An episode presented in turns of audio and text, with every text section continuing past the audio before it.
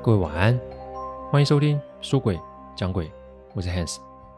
这是几年来啊，我一脚踏入一个非常冷门及奇特的领域，每天啊都在处理各种客户端委托的问题。问题除了人以外，不可免的也有各种科学及逻辑所不能解释的案例。我之所以会开这个音频，是想要与各位分享心存善念的重要性。你不要以为鬼很可怕，因为在我看来，人心比鬼还要让人恐惧。欢迎收听今天晚上的说鬼讲鬼。说鬼讲鬼音频制作都有一定的程序规范，每个个案分享多少客户的书面授权才可以整理、写稿、录音、试听、制作，因此每周啊只能录制一集，还请各位见谅。因为每个个案都代表客户与当事人的信任，也只有我自己可以做全权的整理与制作。我知道这样的速度其实不快，但反正如果可行，我会做这行做一辈子。所以只要大好时间，都欢迎各位的收听哦。我最近买了《易经日讲》回来看哦，不知道为什么就觉得时间到了。我看得懂吗？这个作者，爱新觉罗这个玉寻啊，是一位清末大儒啊，他是清朝末代皇帝的伴读哦，在台湾啊创办了凤元书院，致力传授中国文化。他是中国人，最后长眠台湾哦。我是在一个偶然的机会看到这些书哦，不知为何我就买了回来。看得懂吗？其实我看不懂哎，但我就是一页一页的做注记，不懂了上网去研究作者讲的是什么。这就是一个过程啊，虽然有点艰深，但我还是觉得很好玩哦，很有趣。里面啊有一段话让我很有感哦，他是这么写的：善歌者使人记其声，善教者使人记其志。时代要变，应担起当代的责任。这句话看似八股，但其实就是一个传承的意喻哦。我们该去想想，为子孙后代留下些什么。除了财富之外，我们还能留些什么呢？我想，也许是这个动力让我开始接触易经哦。为什么？就是去想想看啊，想看看古人为我们这些后人们留下什么样的启示与说明，希望自己可以理解一二，而且传承下去。这是使命吗？这是顿悟吗？其实我觉得都不太像，只是纯然感觉时间到了。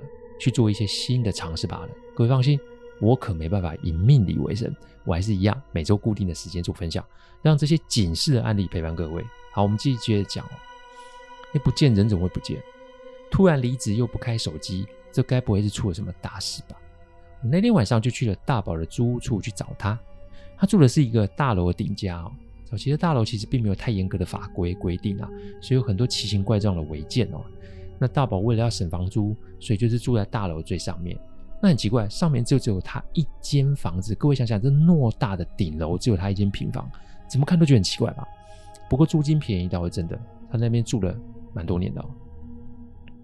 这大楼啊，就是可以自由进出。我上楼后，我发现大宝房子的门是开的。我正要用手去拉门的时候，有一个声音喊了我一声。我回头看，哎，那不是别人哎，我看见蹲在墙角的大宝。他脸带惊恐的要我不要进去哦，但同时房子里面响起了一个让我既熟悉，但让我发毛的声音，因为那个声音不是别人，就是现在在我眼前蹲着发抖的大宝啊！这怎么一回事？那里面的那个声音真的是大宝啊！我一下分不清楚谁是人谁是鬼了。你先别进去啊，一会儿他的声音就变啦。墙角的大宝小声的跟我说，好像是怕里面的那个听到似的。没多久，声音变了。你要不要进来啊？你不进来，谁又能放我出去呢？就发出嘻嘻的笑声，锵锵锵锵锵锵。房间里面响起了这个声音，好像是有人在敲什么东西似的。没多久，我就听到东西是碎掉的声音，而且是碎一地啊！大宝说他要出来了，我们赶快走哦。我还搞不清楚是什么事的时候，突然那门没有关的里面有一张面孔浮现出来。那张脸有一点奇怪，这不是一张正常人的脸哎，感觉他的脸上有很多疤，像是刀痕又是手术痕迹，有点恐怖啊。他听着，他盯着我，还是问我说：“你为什么不进来啊？”然后发出笑声，但奇怪的是，他只出声贴在门上。正常人，你如果鬼抓人，不是要伸手或是用别的方法来抓我吗？但他没有，他就是站站在门口呢，不进来吗？那你赶快跑啊！不然待会我就要出来找你喽。阿基以前有教过我，他说鬼啊，想要在控制或是伤害人的时候，一定会先用吓的，吓不成再用骗的，真的不行才会用伤的。意思是啊，鬼在阳间其实受到不少的限制啊。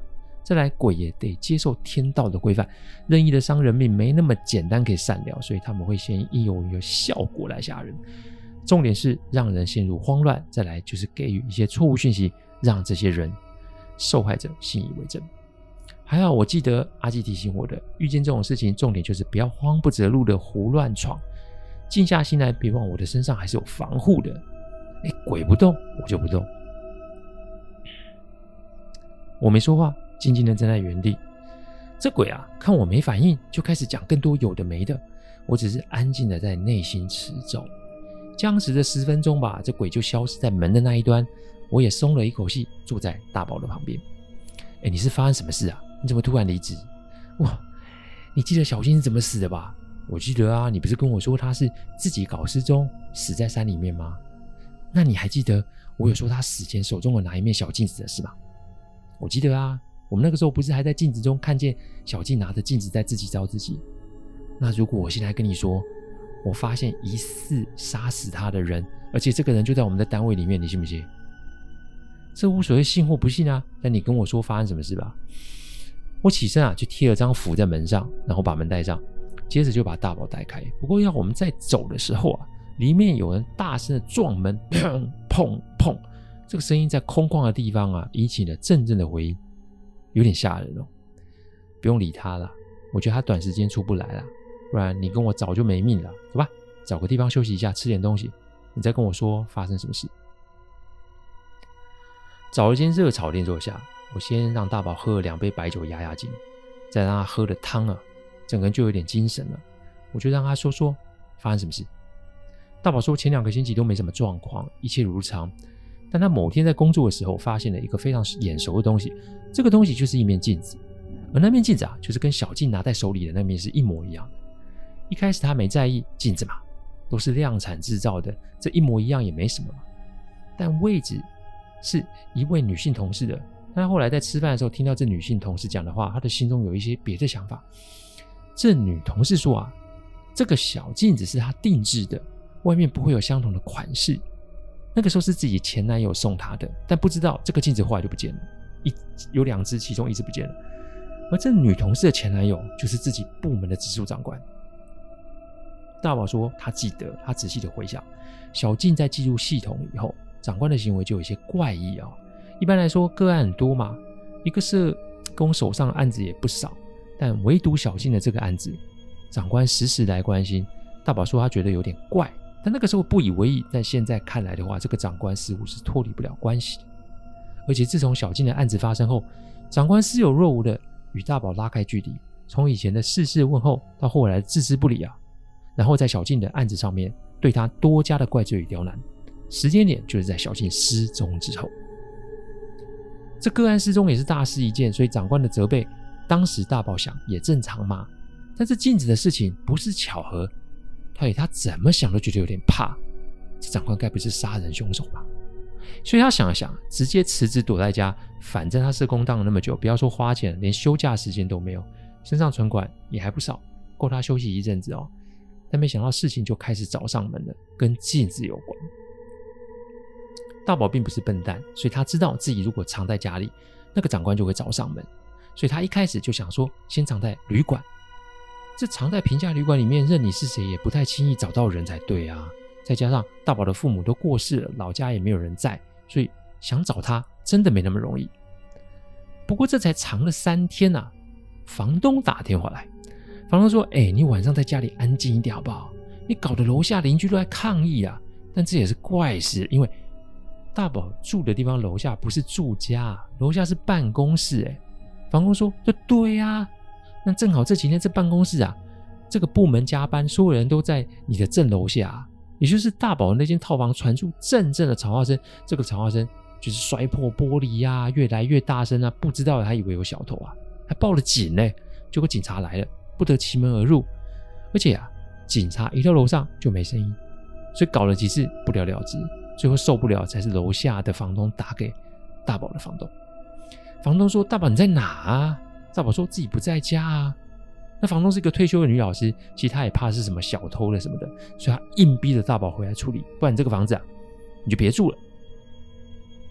大宝知道我没有办法，所以那一天呢，下午回到自己的租屋处，本以为进了房间会是一片混乱，但房间根本没有动过任何东西，连灰尘都没有。哪来的摔破玻璃的声音？这个时候已经下午五点多了，其实没一下天色就暗了下来，但开始顶楼外面就有很多平常不会有的声音：脚步声、吵架声、欢笑声、哭泣声。这些声音都是大宝从来没有在顶楼听过的。好了，大宝开始想到之前的噩梦，所以他有点紧张跟害怕。他那个时候想打电话给我，但电话怎么打都打不通，可能是……但是我拿手机出来的来电记录，上面没有他的来电记录啊，联络不上，那只能靠自己自力救济吧。所以大宝就缩在房间里面，想说等到天亮再出门找我嘛。反正那些声音就在外面而已嘛，我在房间待着就没事。房间里其实也没什么家具啊。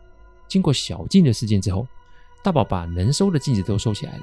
但是当天晚上十一点多，大宝坐在墙角打瞌睡，外面仍然是有很多声音。不过这个时候，他被一个新的声音给吵醒。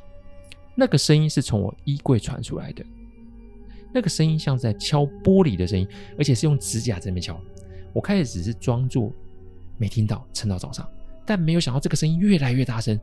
后来是外面的声音没了，变成是衣柜里面的声音变得很大声，最后从敲变成拍，拍变成撞。大宝忍不住了，所以他打开了衣柜，衣柜里面有一面钉在里面的镜子，镜子里面挤满了人，不是挤满了不知是人还是鬼的脸，他们的脸都贴在镜子上，然后一直拍打镜子，感觉好像是要打破玻璃冲出来似的。大宝吓得直接把衣柜关上啊！然后跑到屋子的外面，他一开始也想要离开，但他觉得他走出屋子后全身无力。还好，要不是啊，他随身包包有干粮跟水，他真的只怕是饿死了。好在白天不在，我还可以进房子里面洗澡、装水干嘛的。但到晚上我就躲在外面。今天要不是你来啊，我真的不知道该怎么办哦。说完了啊，他继续吃着东西。我想想，那今天晚上我跟你去楼上看看会发生什么事好了。哈。还要看呐、啊，对啊，你跑也没有用啊，这些东西会缠着你不放的。而且如果你的主管有嫌疑，你怎么可能脱身？我们回去看看好不好？不过不是今天，我们得找帮手来行。打通电话给阿基啊，阿基说大宝看到是一种镜灵啊，这种灵体其实就是在镜子里面，镜子可以打通阴阳两界，所以只要正确的方式，其实都是可以自由出入的。所以有些邪恶的法师就会利用这个。让恶鬼从阴间出来为非作歹，时间到了再从镜子返回阴间。阿基说啊，真正的阴间很大，鬼差也没有那么多的编制可以什么都管，所以这种事情其实也是什么呢？司空见惯，但该阻止的还是要阻止。他明天会到，今天晚上先找个地方休息。巧合的是啊，正当我们要找地方落脚的时候，大宝的手机响了起来，一看是他那个有问题的主管打来的，有意思啦。前脚才离开，后脚电话就来了，这不会是个巧合吗？大宝看着我，我说啊，是福还是祸？是祸躲不过，开扩音吧。你人在哪？哎，都离职了，这长官的态度还蛮不客气的，那种上对下的氛围很明显哦。哎，我不在家，请问找我什么事？你一个人吗？我是找你。晚上十点到哪个餐厅等我，我有话跟你讲。我不在北部，哎，改天再约可以吗？是吗？你今天才从家里出来，你现在跟我说你不在？嗯，这长官怎么会知道大宝今天的行踪？难不成他跟镜子里面那些东西有关吗？我不知道你在说什么啦，我手机快没电了啦。再说，说完大宝就把电话挂了。我想，此时我们两个人的心中 OS 就是：他为什么急着找大宝？挨了一个晚上，我们其实都没有睡好，两个人顶着黑眼圈出了旅馆找早餐吃。做好以后，大宝把手机打开。他看到讯息，脸色有点苍白。他把手机给我看，上面写了一段我们看不懂的符文，后面加注：“今天晚上再不见面，你出事你就不要怪我没有提醒你哦。”这是一只陌生手机传来的号码，打过去都是语音信箱。我想这应该跟那个长官有关系的。那我们要怎么应对及处理这件事呢？一切都等下一集再做揭晓哦。现在回应一位匿名听众的问题，他想要问：最近诸事不顺，想要去某位老师那里改运，他怕被骗。他问我该怎么处理？维持好作息，维持好作息，维持好作息，因为很重要，所以我讲三遍。精神不好，思绪就不稳，思绪不稳就会造成无谓的恐慌，恐慌就会让你胡乱的下决定。所以我的建议就是好好的待在家，或去庙里面走走坐坐。